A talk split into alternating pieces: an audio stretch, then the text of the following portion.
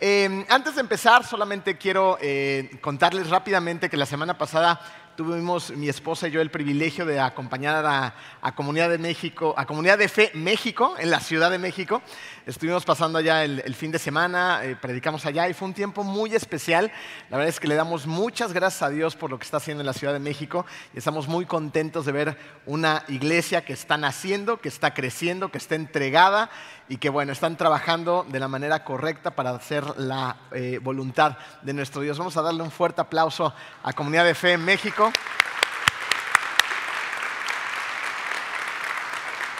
Y, también eh, recuerden que tenemos que seguir orando por nuestra iglesia también en Mérida. Eh, ellos están también muy contentos, muy conectados eh, eh, y, y, muy felices de que podamos hacer esta familia en Cristo y además ya ir sembrando diferentes iglesias en diferentes partes de México es una excelente noticia. Estamos muy felices de ver lo que Dios está haciendo. Bueno, como les comenté hace ratito, vamos a continuar con nuestra serie acerca del Sermón de la Montaña y el día de hoy vamos a platicar acerca de dónde está el tesoro de nuestro corazón. ¿Qué tal, eh? Antes de empezar con este tema, que es un poquito delicado, vamos a ponernos en manos de Dios. Vamos a orar. Querido Dios, te damos tantas gracias, eh, Padre amado, porque nos has traído a esta tu iglesia. Ya cantamos, ya te adoramos un rato, Padre, y ahora viene el momento en el cual necesitamos concentrarnos en lo que tú nos vas a exponer, a explicar y a tocar nuestro corazón el día de hoy. Sé que hay corazones que a veces venimos pues un poquito duros, eh, confundidos, sensibles. Cual sea el estado de nuestro corazón, Señor, tú tócalo y tú transfórmalo con tu amor, con tu gracia y con tu poder. Te doy gracias por la vida de cada una de las personas que hoy está aquí, que nos está viendo en cualquier rincón de este planeta. Gracias por tanto amor. En el nombre hermoso de tu Hijo Jesús. Amén. Vamos a leer eh, de entrada Mateo 6, 19 al 24. Dice así, no acumulen para sí tesoros en la tierra, donde la polilla y el óxido destruyen y donde los ladrones se meten a robar más bien acumulen para sí tesoros en el cielo donde ni la polilla ni el óxido carcomen, ni los ladrones se meten a robar. Porque donde esté tu tesoro, ahí también estará tu corazón. Los ojos son la lámpara del cuerpo, por tanto, si tus ojos son buenos, todo tu ser disfrutará de la luz. Pero si los ojos son malos, todo tu ser estará en oscuridad. Si la luz que hay en ti es oscuridad, qué densa será esa oscuridad. Nadie puede servir a dos señores, pues menospreciará a uno y amará al otro, o querrá mucho a uno y despreciará al otro. Ustedes no pueden servir a la vez a Dios y a las riquezas.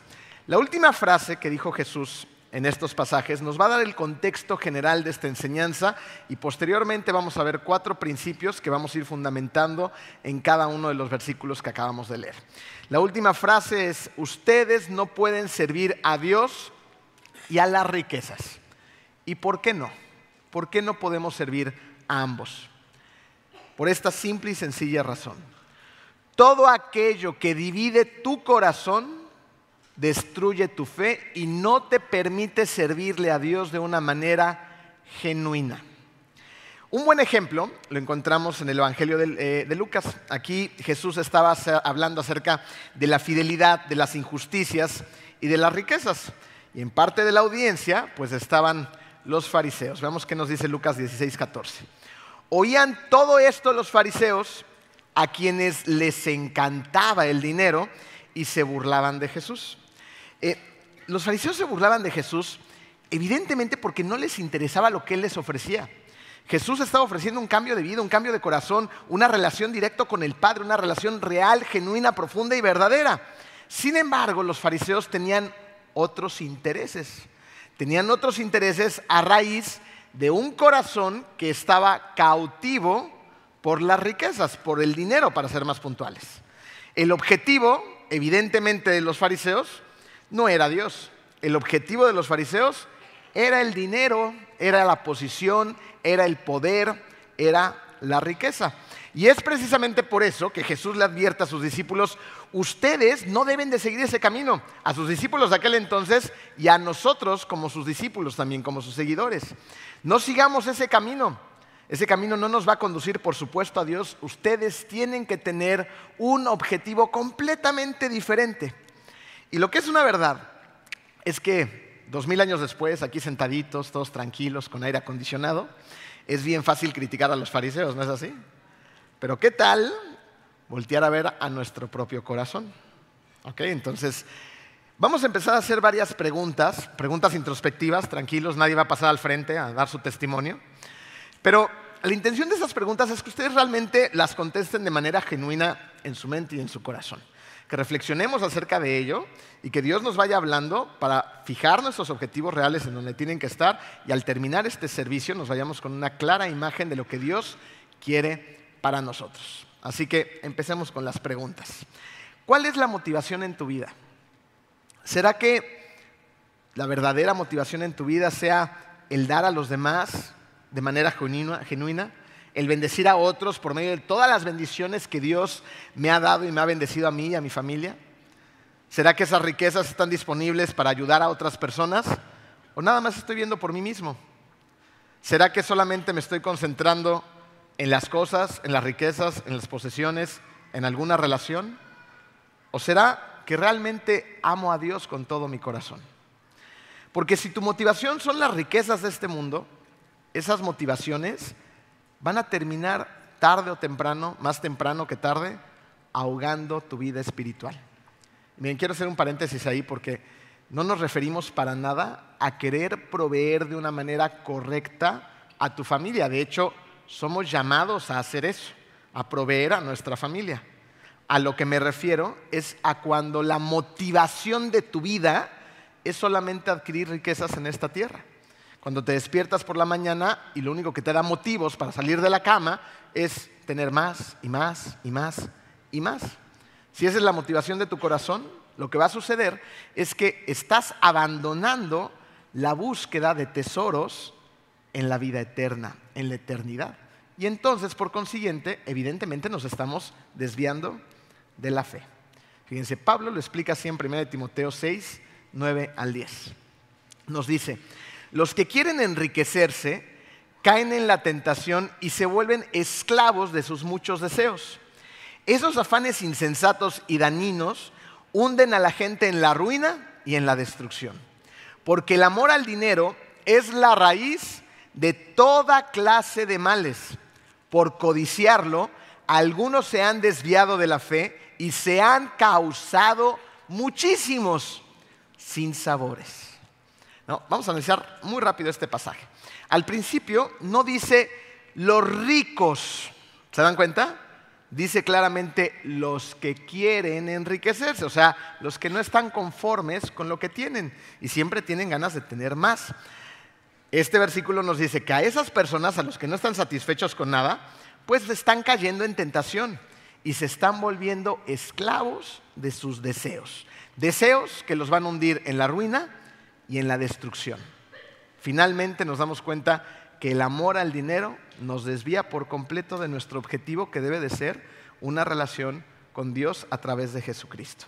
Pero miren, algo que también es importante notar en el Sermón de la Montaña es que Jesús tampoco magnifica ni la pobreza ni la riqueza, ¿se dan cuenta? O sea, no dice, bueno, es que los pobres son más piadosos. Los pobres son las personas que realmente aman a Dios. Y los ricos no lo, no, no, lo hacen así. Ni al revés. No dice tampoco, los ricos son las únicas personas que tienen amor por Dios. No dice nada de esto. Él no dice que ni la riqueza ni la pobreza tengan que ver con tu relación directa con Dios o con lo feliz que realmente eres. ¿Se han dado cuenta o conocen a personas que tienen muchísimo dinero y que son tremendamente infelices? Creo que todos los conocemos, ¿no es así? O personas que viven en la pobreza y que son muy felices. Es por eso que Jesús también nos dice en Mateo 6:33 lo siguiente, que busquemos primeramente el reino de Dios y su justicia y entonces ¿qué pasará? Que todas las cosas vendrán por añadidura. ¿Qué nos está revelando eh, eh, estas ideas de parte de Jesucristo? Lo que nos revela es una superioridad de lo espiritual sobre todo lo demás. Lo espiritual es lo que importa. Lo espiritual es lo que tiene que tener una prioridad y que lo espiritual apunte definitivamente a nuestra relación con nuestro Dios. Con esto en mente, la pregunta que ahora nos tenemos que hacer es la siguiente. ¿Cómo puedo saber si mi corazón está cautivo entonces por las cosas materiales? No creo que sea necesario que pasemos una hojita con un tipo de encuestas para que ustedes vean diciendo, no, pues la A sí, la B más o menos, ¿no? A esta le pongo tres puntos, a este diez. ¿Es necesario algo así? Claro que no. ¿Sabes por qué? Porque en el fondo de tu corazón tú sabes si realmente estás cautivo por algún tesoro de este mundo. ¿Sí o no? Una muestra de ello lo vemos en nuestros pensamientos de cada día. Fíjate, pregúntate, ¿en qué me la paso pensando mucho? ¿A qué le invierto mucho tiempo? Estoy invirtiendo mucho tiempo a esa relación en la cual estoy obsesionado y estoy pensando constantemente y no me hace caso, o, estoy teniendo pensamientos eh, eh, de infidelidad o de inseguridad o de esto o del otro acerca de esa persona.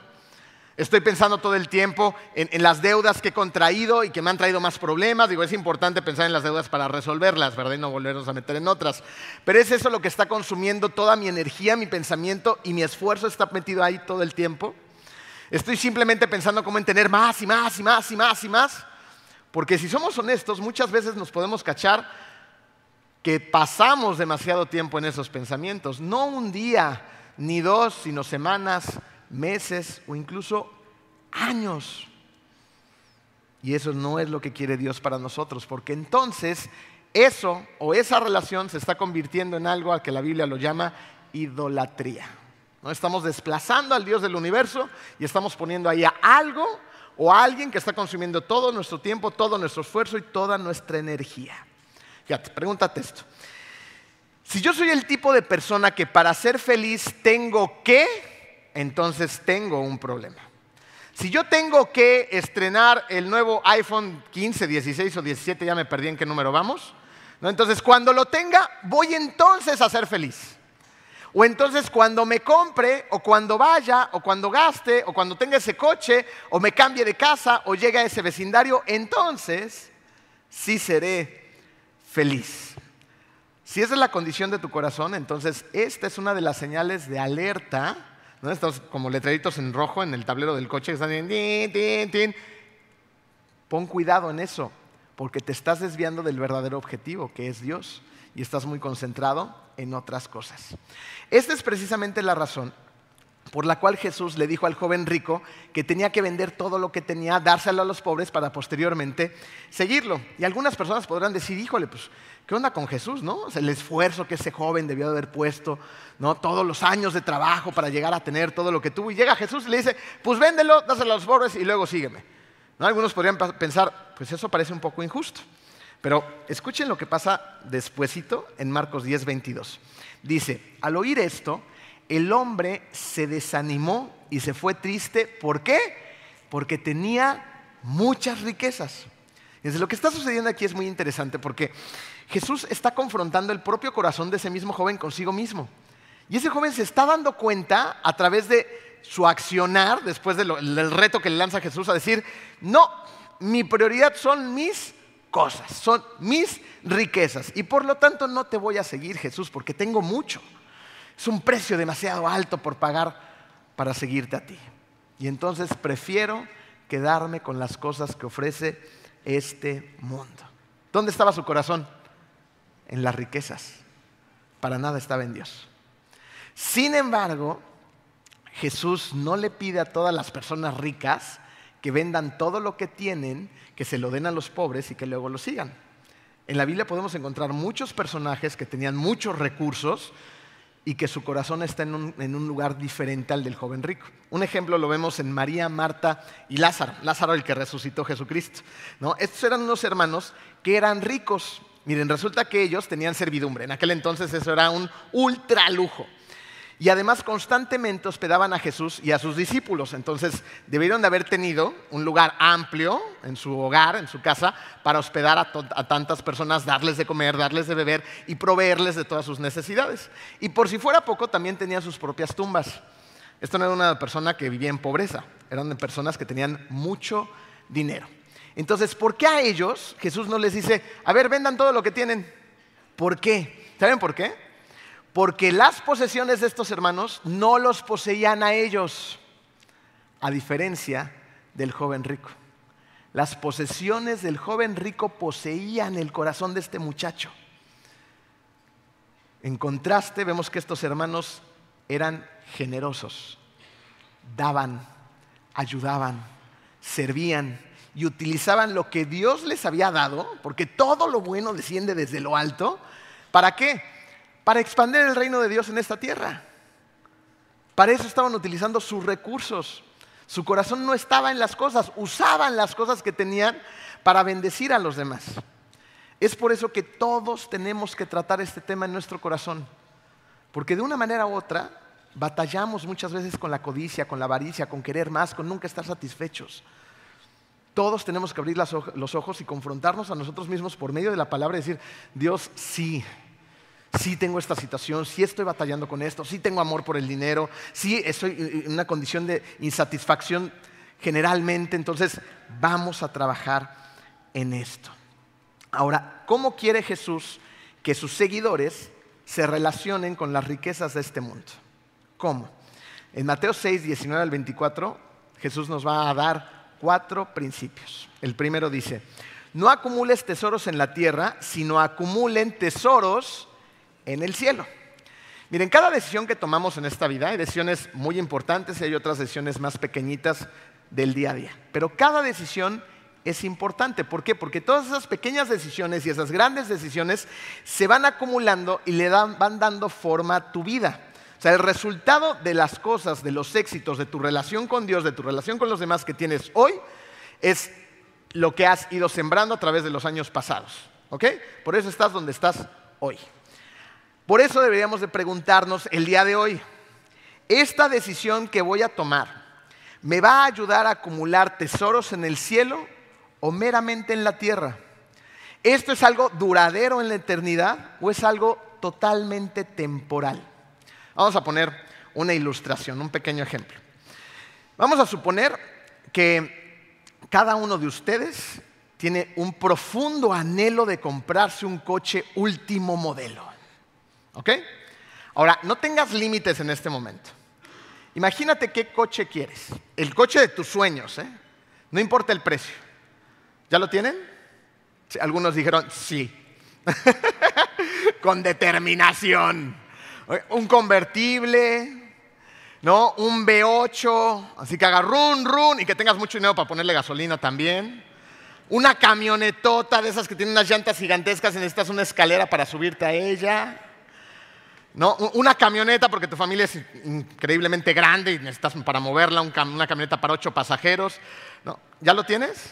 Bueno, ahora vas a ir a la agencia porque es un coche nuevo, no un seminuevo. No, no, no, no. No hay límites. 2025 ni siquiera ha salido. Ajá, hasta el próximo año. Vas bien emocionado, tu coche está listo, le, ponen esta sabanita, ya saben, al coche cuando en la sala de entrega, tienen serpentinas, globos, todos los vendedores te están aplaudiendo, ya estás con la selfie, te subes a tu coche, estás feliz de la vida. ¿A qué huele? A nuevo. ¿Se han dado cuenta cómo diferentes modelos de coche huelen diferente? La Volkswagen tiene un olor muy particular, la Ford también, los chinos huelen todos igual. ya, te subiste al coche, lo arrancas, te vas en el carro, vas a la plaza, lo tienes muy cuidadito, tienes todas las cámaras de la tecnología, es imposible que no te estaciones bien, por Dios. ¿No? Te estaciones perfecto, distancia con todos los coches, y te bajas feliz, vas al cine, esto, el otro, ¿no? Y regresas con mucho ánimo a tu coche nuevo que huele delicioso. Y cuando te vas a subir, un portazo. Ya está abollado, ya tiene un rayón. Pero es mi coche nuevo, Señor, ¿por qué? Entonces, ¿lo vas a llevar a dónde? A la agencia, porque es nuevo, ¿no? No lo vas a llevar a cualquier esquina, no, a la agencia. Vas a la agencia, otra vez lo reparan, sale tu coche otra vez como nuevo. No, pero vuelves a ir a la plaza. Y resulta que hay muchas personas que no cuidan al coche de al lado. Se empieza a abollar. Abolloncitos chiquitos, pero ahí empiezan a estar. Un rayón por aquí, un rayón por allá. No, te echas en reverso y la cámara no era tan buena como te la vendieron. Y pum, ya le pegaste un poste. Otro abolloncito atrás. No, bueno, el coche se está haciendo. Son brillantes. El coche se está haciendo viejo. No importa cuánto cuidado le pongas, se está haciendo viejo, igual que todas las cosas materiales que tenemos en esta tierra. Y también tú te estás haciendo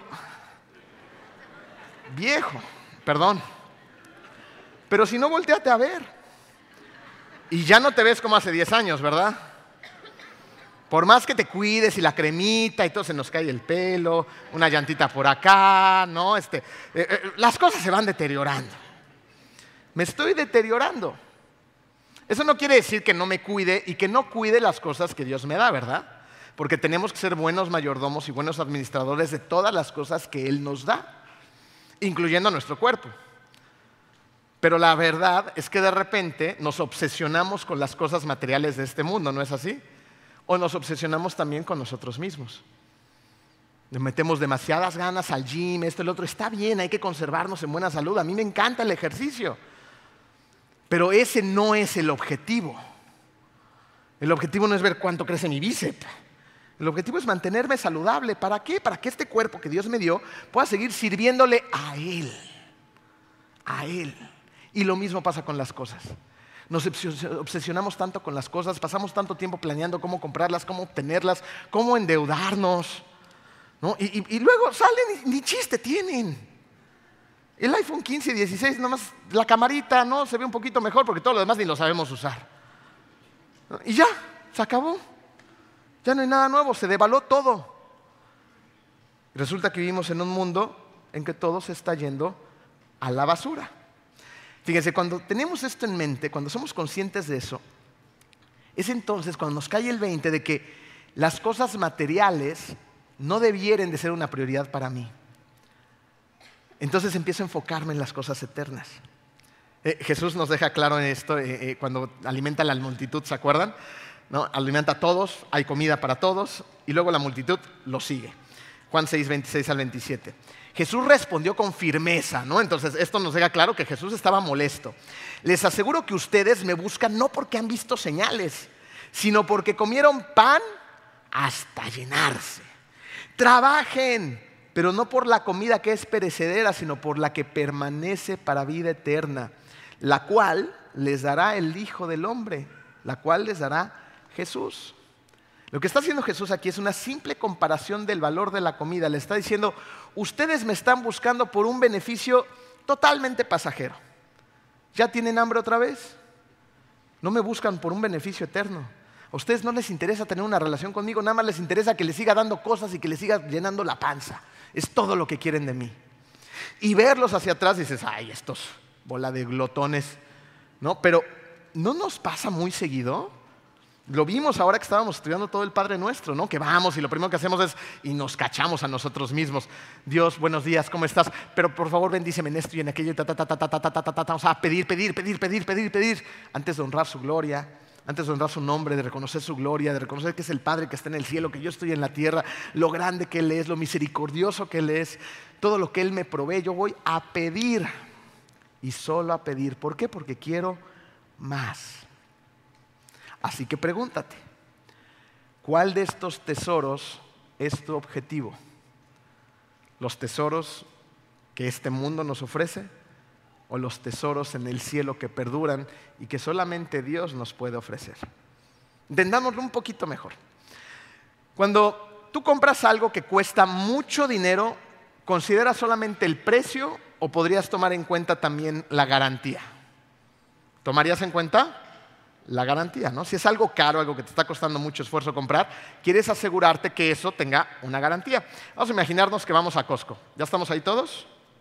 ¿Sí? ¿Me acompañan? Bueno, entrando en Costco van a ver primero las pantallas y luego van a estar los refrigeradores. ¿Sí ubican los refrigeradores? Bueno, no sé si han visto últimamente la clase de refrigeradores que hay en Costco. Ya no son de dos puertas, mucho menos de una, eso es antiquísimo. Son creo que de hasta de cinco puertas. Y no solamente son las puertas para abrir y agarrar todo lo que quieres, ahora vienen hasta con pantalla. ¿Los han visto? Y ahí puedes ver tus fotos, las fotos de la familia, te recuerdan si te olvidaron los huevos y la leche, ¿no? O sea, están padrísimos. Y esos refrigeradores cuestan una buena lana. Entonces tú quieres tu refrigerador, estás dispuesto, ya ahorraste, lo subes en la plancha, llegas a la cajita registradora y ahí el cajero vendedor te va a decir, ¿no se le ofrece una garantía? Una garantía extendida, porque el refrigerador trae garantía por un año, pero si yo le vendo esta garantía increíble, tiene una opción para comprarla dos, cinco o diez años por un maravilloso precio de... Y si eres de las personas que quieren que sus cosas duren y tengan garantía, vas a decir, dámela de diez años, porque esto me costó una buena lana, ¿sí o no?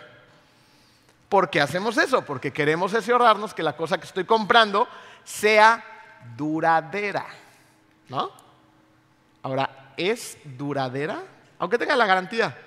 Las cosas que hoy en día compramos son desechables. ¿Se acuerdan de los refries de la época de la abuela? Bueno, los podían poner en la herencia. Y los hijos iban a pelear por la herencia del refrigerador. Eran estos refres que parecían de acero. ¿no? Los abrías, tenían su congeladorcito, se llenaban de escarcha y tenías que llegar con un hacha para descarcharlos. Y era divertidísimo, ¿no? El cuchillo, el martillo, lo que fuera, lo desconectabas, descachar, no importa cuántos trancazos le hubieras dado al, al, congelador, el congelador seguía sirviendo al día siguiente. Y congelaba de maravilla y en 15 días otra vez la misma operación, ¿no? El refri era indestructible. Pero hoy no importa si te compras el LG, Whirlpool, lo que sea más caro del mercado, no te va a durar más que de 10 años o menos. Y peor si vives en lugares como Cancún. Algunos nos estarán viendo no sé dónde, pero en Cancún déjenos contarles, no me van a dejar mentir, ¿verdad? Que hay unos problemas con la electricidad tremendos.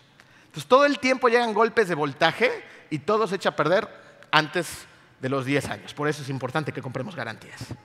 ¿Ok? Lo que les estoy tratando de mostrar con todo esto es que vivimos en un mundo desechable. Antes las cosas se hacían para que duraran más, pero hoy en día no. Lo mismo pasa con las lavadoras, con los refrigeradores, con los coches, con los teléfonos, con todo. ¿No es así? Entonces, si es tan obvio y todos lo sabemos, ¿por qué nos enfocamos tanto en esas cosas? ¿Por qué? ¿Por qué no nos enfocamos más en las cosas que perduran? ¿Por qué invertimos tanto tiempo, tanta concentración, tanto dinero en esas cosas e invertimos tan poco tiempo en extender el reino de Dios? ¿Por qué invertimos tan poco tiempo en nuestras relaciones, en el perdón, en la gracia, en la misericordia, en las misiones, en ir y ayudar, en ir, evangelizar, en ir y hablar con otros de Cristo? ¿Por qué? Porque nos hemos desviado del objetivo. Tú y yo nos hemos desviado del objetivo porque le hemos comprado al mundo la idea que lo desechable es lo que sirve y lo que cuenta. Y estamos perdidos.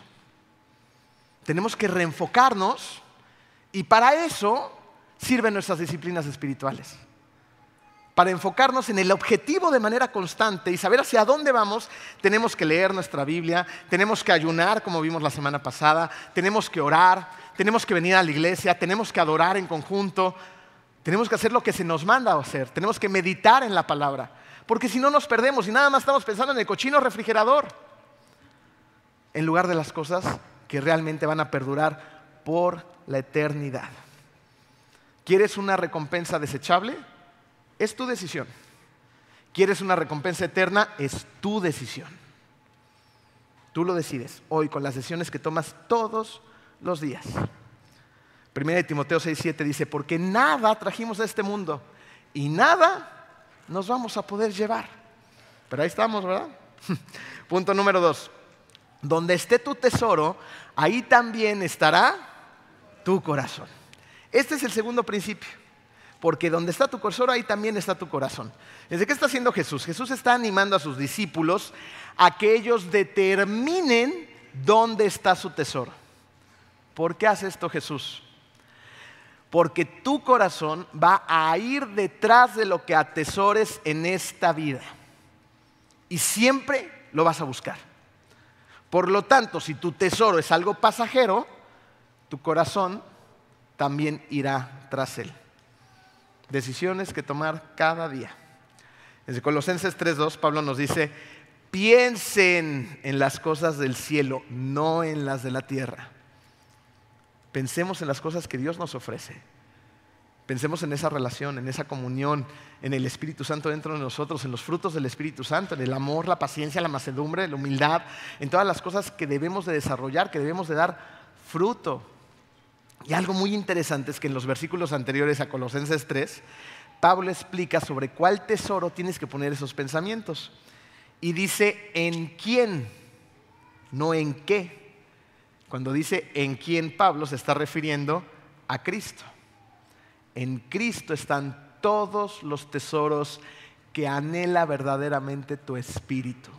Él es una especie de mina de donde podemos ir, buscar y extraer esos tesoros que realmente anhela tu espíritu y tu corazón.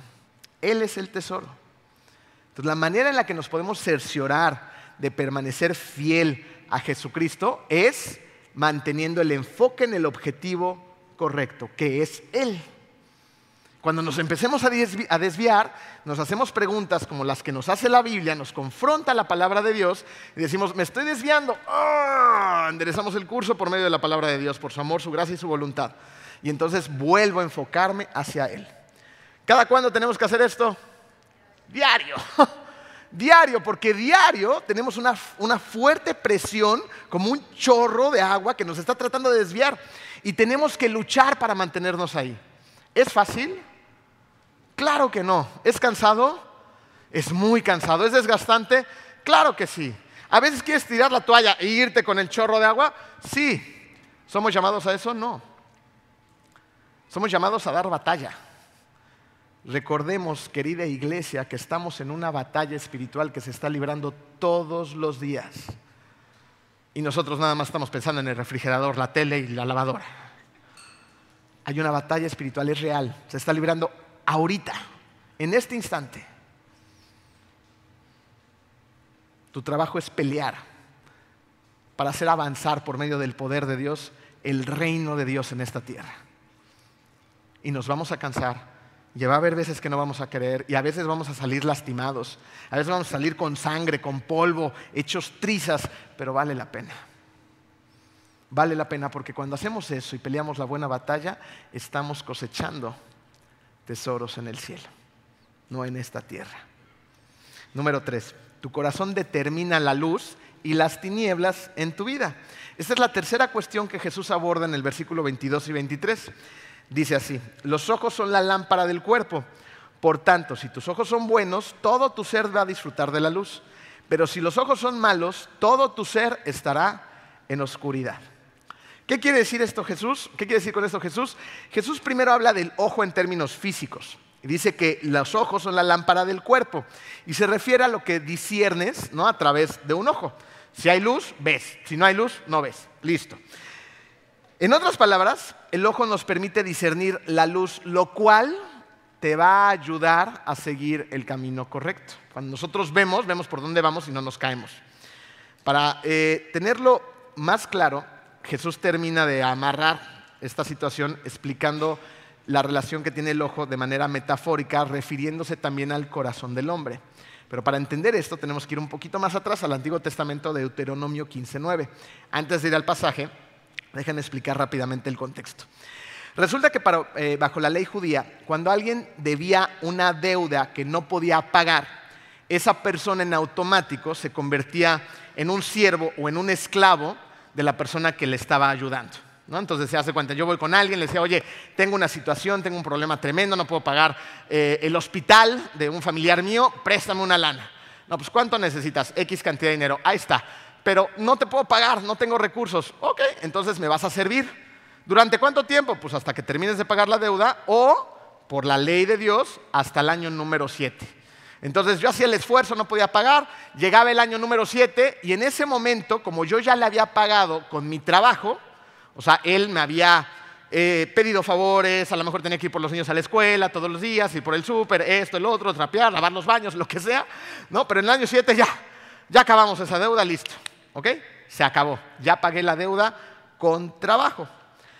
En base a esta ilustración, eh, Jesús les va a decir a las personas de aquella época, y nos lo dice también a nosotros, cómo deberíamos de actuar si yo mismo de repente tengo otra necesidad.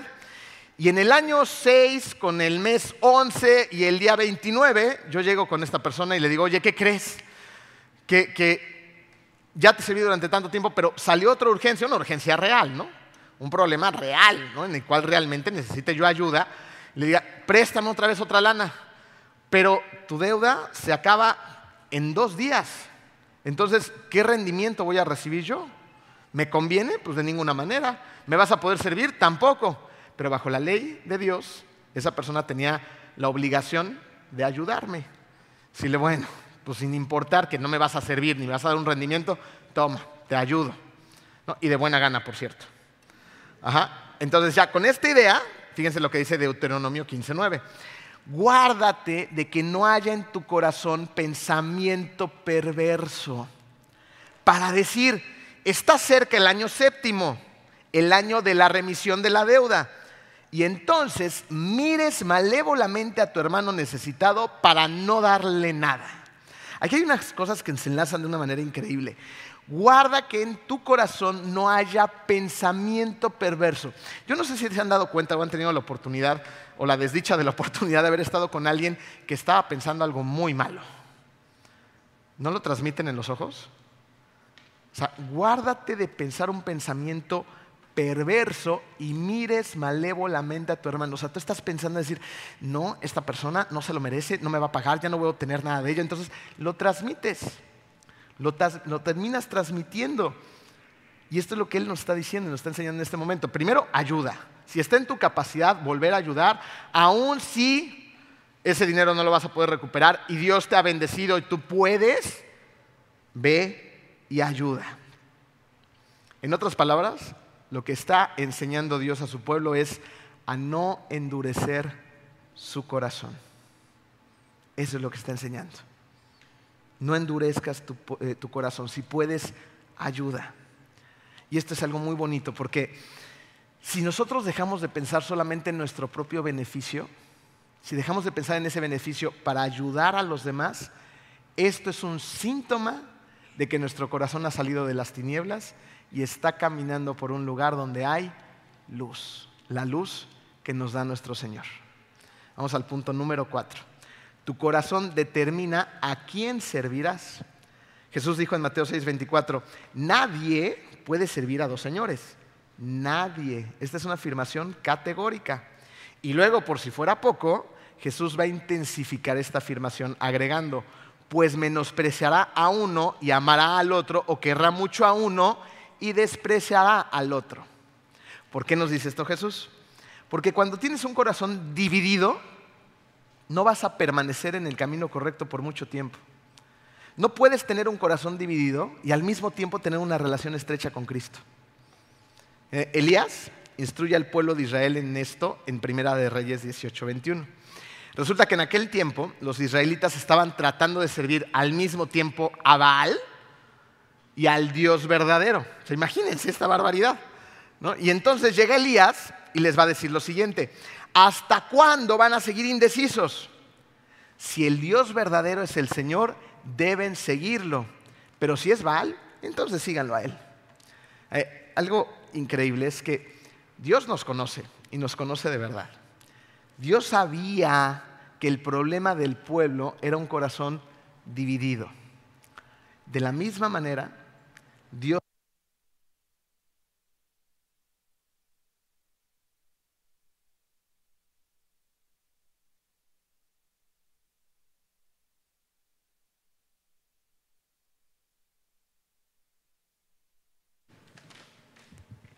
Uno, dos. Ay, Dios. Este viene con la unción del Espíritu. Muy bien. Entonces, estábamos en que Dios también sabe cuál es la condición de tu corazón. Él sabe perfectamente lo que te hace tropezar y sabe también perfectamente lo que divide tu corazón. Entonces, si tú tienes un corazón dividido, no le vas a ser fiel a Dios por mucho tiempo. ¿Por qué? Cuando está pasando Jesucristo por estos pasajes en Mateo 6, 9, 19 al 24, dice, pues menospreciará a uno y amará al otro. ¿A qué equivale el amor? El amor equivale a lealtad. Tú le vas a ser fiel a lo que amas. Ahí es donde estará tu fidelidad. Fíjate, verlo así. Si tú amas con todo tu corazón, con toda tu mente y con toda tu alma a tu esposo o a tu esposa, entonces estás amándolo más que a Dios. Y entonces, si tu esposa o tu esposo te pide algo que vaya en contra de la voluntad de Dios, lo amas tanto que le vas a ser leal a tu esposo o a tu esposa y vas a darle la espalda a Dios. Si tú amas tanto el dinero, las riquezas y de repente te llega un negocio medio turbio que te va a dejar un gran negocio, pero aún así va en contra de los principios de Dios, como amas tanto el dinero, le vas a dar la espalda a Dios. Para los jovencitos que de repente llega el amor de su vida, ¿se acuerdan de esos amores de juventud? Sí se acuerdan, ¿verdad? O ya hasta se les olvidó de tanto tiempo que ha pasado. Llega el amor de la juventud, de la adolescencia y bueno, al principio tú eres un chavo súper comprometido con Dios, la iglesia, esto, el otro, subías, bajabas, servías, misiones, todo lo demás, pero te enamoraste. Y te enamoraste de la persona incorrecta. Y esa persona, como es una persona que no tiene temor de Dios, te va a pedir que hagas cosas que no le agradan a Dios. Y si lo amas tanto, lo amas más que a Dios, ¿qué crees que va a pasar, querido joven? Vas a darle la espalda a Dios para satisfacer a un adolescente con la hormona alborotada. Eso es lo que va a pasar. El amor exige lealtad. Es por eso que seas muy puntual en identificar lo que atesoras, porque al final eso va a determinar a quién le vas a servir. La Biblia dice que el hombre de doble ánimo es inestable en todos sus caminos. El hombre de doble ánimo es inestable en todos sus caminos. Así que pregúntate, ¿es Cristo a quien amas más que a nadie en este mundo? Si es así tu respuesta, que esperemos que sea así, entonces necesitas un solo corazón. En Segunda de Crónicas podemos ir viendo la historia de varios reyes. ¿no? Reyes que hacían lo que Dios les pedía y otros que no hacían lo que Dios les pedía. Bueno, hay un rey que se llama Acaz. Ese no hace lo que Dios quiere, pero ese rey tiene otro hijo. ¿ok? Es el rey Ezequías. Se muere Acaz, toma el, reinado de Ezequías y por ahí de los 20 años, Ezequías se da cuenta de toda la condición del pueblo y de su propio corazón y dice, tenemos que voltear y seguir a nuestro Dios, tenemos que darle un vuelto a nuestro corazón y tenemos que seguir al Dios verdadero. Y esto es algo increíble porque él se da cuenta de su condición, así como tú y yo nos tenemos que dar cuenta de nuestra propia condición y toma una decisión, la de seguir a Dios y la del decirle a su pueblo que tienen que seguir a Dios. Entonces manda un comunicado a todo el pueblo y les dice, oigan, estábamos haciendo lo incorrecto, tenemos que voltear nuestro corazón a Dios y seguirlo a Él. Una parte de la población decide no ir, una gran parte. Y otra minoría decide ir, adorar y servirle al Señor. Esto me, pone en el contexto actual, porque una gran parte de la población decide no seguir a Cristo, se ríen de estas cosas. Dicen, no hombre, estás loco. Yo tengo que alcanzar mis objetivos, mis metas, tener más lana, la jubilación, esto, el otro, la universidad, los niños, todo lo demás. Repito, hay que ser buenos proveedores, pero eso no es solamente el objetivo, es solamente parte del camino. Cuando proveemos con un corazón dispuesto, que ama a Dios verdaderamente, ¿cuántas cosas no les podemos enseñar a nuestros hijos en medio de todo esto? ¿No es así? un papá, una mamá, un equipo diligente que trabajan para honrar a Dios, padres que diezman, que van juntos a la iglesia, que ayudan a los demás, que sirven, que van de misiones, que ayudan a los enfermos, que hacen despensas, que van y, o sea, pasan cosas increíbles. Hace ratito me estaba platicando eh, una persona aquí en la iglesia de, su grupo pequeño y me estaba contando de la reunión de matrimonios que, que tuvimos hace unas semanas. ¿Vinieron? ¿Sí? ¿No? ¿No les gustó? Ah, eso, ¿sí vinieron o no? Sí, para que vengan los que nos están viendo por tele, por favor.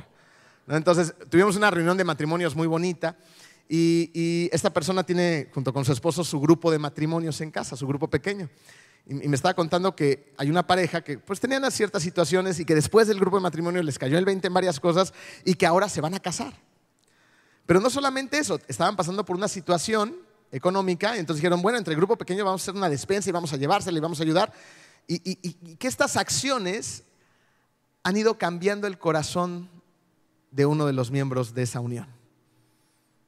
Ha ido cambiando su corazón a que voltee a ver a Dios y decir, esto sí sirve, esto es real, esto funciona, hay amor en la iglesia. Eso es lo que tenemos que hacer. Ese es el mensaje que tenemos que mandar a nuestros hijos, a las futuras generaciones. Es el servir y amar a los demás. Es el utilizar todo lo que Dios nos ha dado para bendecir a otros. Y eso es lo que le tenemos que pedir a Dios hoy, que nos dé un solo corazón. Porque un corazón dividido siempre está pensando en uno mismo, ¿no es así? Somos bien egoístas. Pero ¿qué tal un corazón? ¿Qué tal cuando el miembro de la familia, cuando el hombre, el líder espiritual de la casa, voltea a ver a Dios y se rinde ante Él y le dice al pueblo que es su familia, familia, pueblo, tenemos que seguir al Dios verdadero. Y entonces la familia, por más renuente que a veces sea, sea sigue al pueblo Y a veces, aunque no lo veas, porque tienes que tener confianza, aunque no lo veas, aunque hay una persona que sigue de incrédula en tu casa o en tu familia, si tú has hecho lo que Dios dice, a lo mejor ni siquiera lo veas. Pero un día sigue orándole al Señor para que esa persona le rinda su corazón a Dios. Si haces tu trabajo, Dios va a hacer el suyo. Te va a unir en un solo corazón y el día de mañana con oración y ruego, Dios quiera, y podamos ver a todos esos miembros de nuestra familia reunidos junto al Padre Celestial, disfrutando de ese gran banquete y de las riquezas eternas donde construimos en esta tierra. Y todo lo demás se va a quedar aquí, pero vamos a ver esos tesoros junto a nuestro Dios. Vamos a orar. Querido Dios, te damos tantas gracias, Padre amado, por tu palabra te damos gracias, Señor, por hoy permitirnos voltearte a ver a ti y dejar de estar viendo todas las cosas desechables que este mundo nos ofrece y concentrar nuestra energía, nuestros talentos, nuestros dones que tú nos diste para expandir tu reino en esta tierra. Te pedimos por todas aquellas que todavía no conocen a Cristo, que todavía tienen ese corazón durito, Señor, que tú sigas trabajando en ellos, que los ablandes, Señor, que doble sus rodillas para que vayamos todos juntos a ti.